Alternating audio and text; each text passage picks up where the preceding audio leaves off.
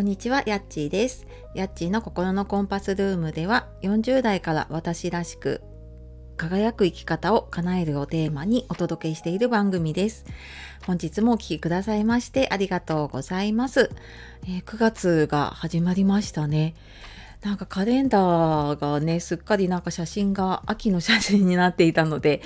ああ、もうそっか、1年もだいぶ後半に来たなと思いつつですね。で、まあ我が家は息子がね今日から小学校が始まったのでまたいつものペースでね子供を送り出してからこの収録をするっていう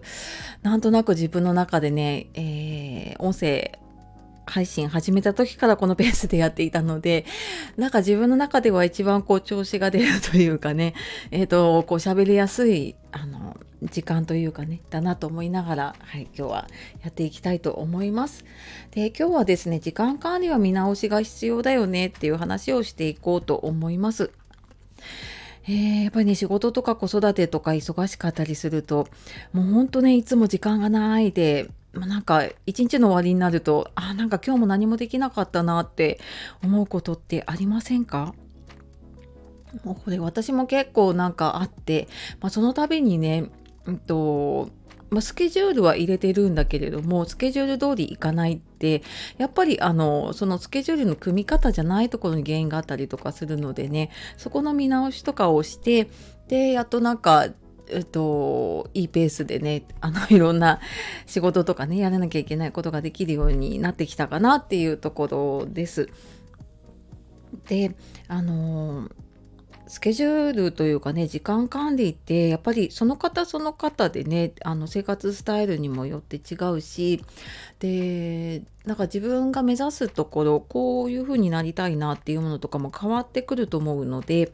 でもなんかそのスケジュールの組み方そのままにしているとやっぱりうまくいかない本当にやりたいことができないままね終わっちゃうっていうことが結構あるなと思っています。で、まあ、その根本的なね見直しをした後であじゃあなんか自分はなんかどういうふうに時間使っていけばいいのかなっていうのが見えてくるのでで、まあ、そうした時にね、えー、私は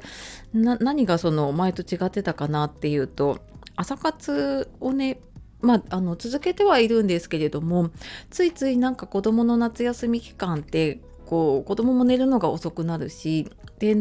まあ、起きるのも遅くなったりとかでなんとなくねそこになんか自分だけすごい早起きをして 朝活をするっていうペースがだんだんだんだんね崩れていってたんですね。まあこれあの言い訳だなって思ったんですけれどもで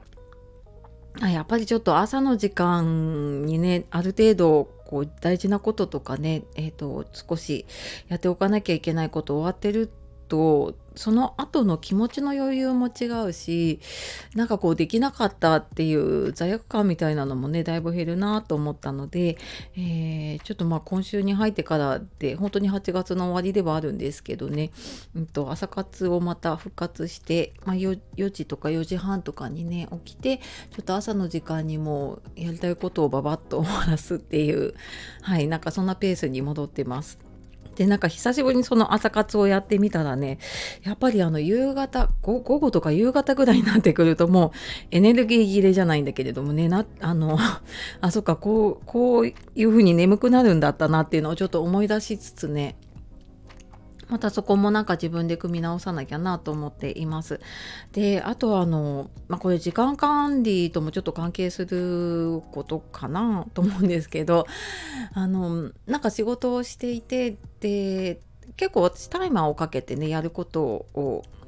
終わらすっていうのであのポモドーロテクニックってね25分集中して5分休憩してってやってる方多いと思う多いというかねいると思うんですけれどもでそのタイマーを使うためにいろんなアプリをね試したことがあるんですね。ただなんかそのアプリを使おうと思ってスマホを使ったりとかしているとえっ、ー、とまあ途中でもやっぱりあなんかそうだ調べ物と思ってスマホに触っちゃうとそこからえっ、ー、とやることから離脱しちゃうっていうことがねあったりするのでねあのそういう方多分多いと思うんですけれども一度ちょっとなんかスマホを触り出すとねついつい違うところを見ちゃってっていうことがあってでこれなんとかならないかなと思ってで今はですねスマスマやめだったかな？っていう、えーと、そのタイマーになるねアプリを使っています。で、えーと、これはそのタイマーかけている間ちょっとなんかゲーム感覚でもあるんですけれどもなんかねあの魚がアイテムを集めてくれるんですね。でそれが溜まっていくとこう点数みたいに溜まっていったりとかするんですけどそのタイマーを設定している間にそのアプリから違うアプリに飛んだりとかねあの結局他のスマホ他の画面でいじってしまうとそのアイテムが没収されちゃうとかね。なんかそういうのがあってでなんか別に大したことないんですけれどもでもなんかそのえっ、ー、と、画面が出てるので、タイマーが出ているので、あ、そうか、この時間は触っちゃいけないっていうのが、すごくなんか自分の中で意識づけができるようになって、やっぱり自分の意思だけだとなかなかここって難しいなって、それも家でね、あの、一人で仕事してたりとかすると、なんかね、あの、ついつい違うことに目がいっちゃうなって思ったので、あの、このスマヤメっていうね、アプリ、結構私は、あの、ゲーム感覚で楽しみながら、でなんか自分の集中した時間の合計も出るのであ今日なんかこれだけの時間自分作業できたんだなっていうのも可視化できるってすごく大きいなと思ったのでねそんなのを使ったりとかしています。はいで、えー、まあなんかこんな風にねやっぱりあの時間管理とか時間の使い方ってねその時その時で見直していかなきゃなって思ったこともあるので、えーと、また7月に一度時間の使い方のワークショップというか講座やったんですけれども、えー、今回はですね限定募集とかじゃなくって、えー、また9月にこの講座やろうと思っているので、えー、ちょっと詳しいことが決まり次第というかねご案内でき次第はいあのお知らせさせていただこうと思うので気になる方いたら、えそちらの方を見てみてください。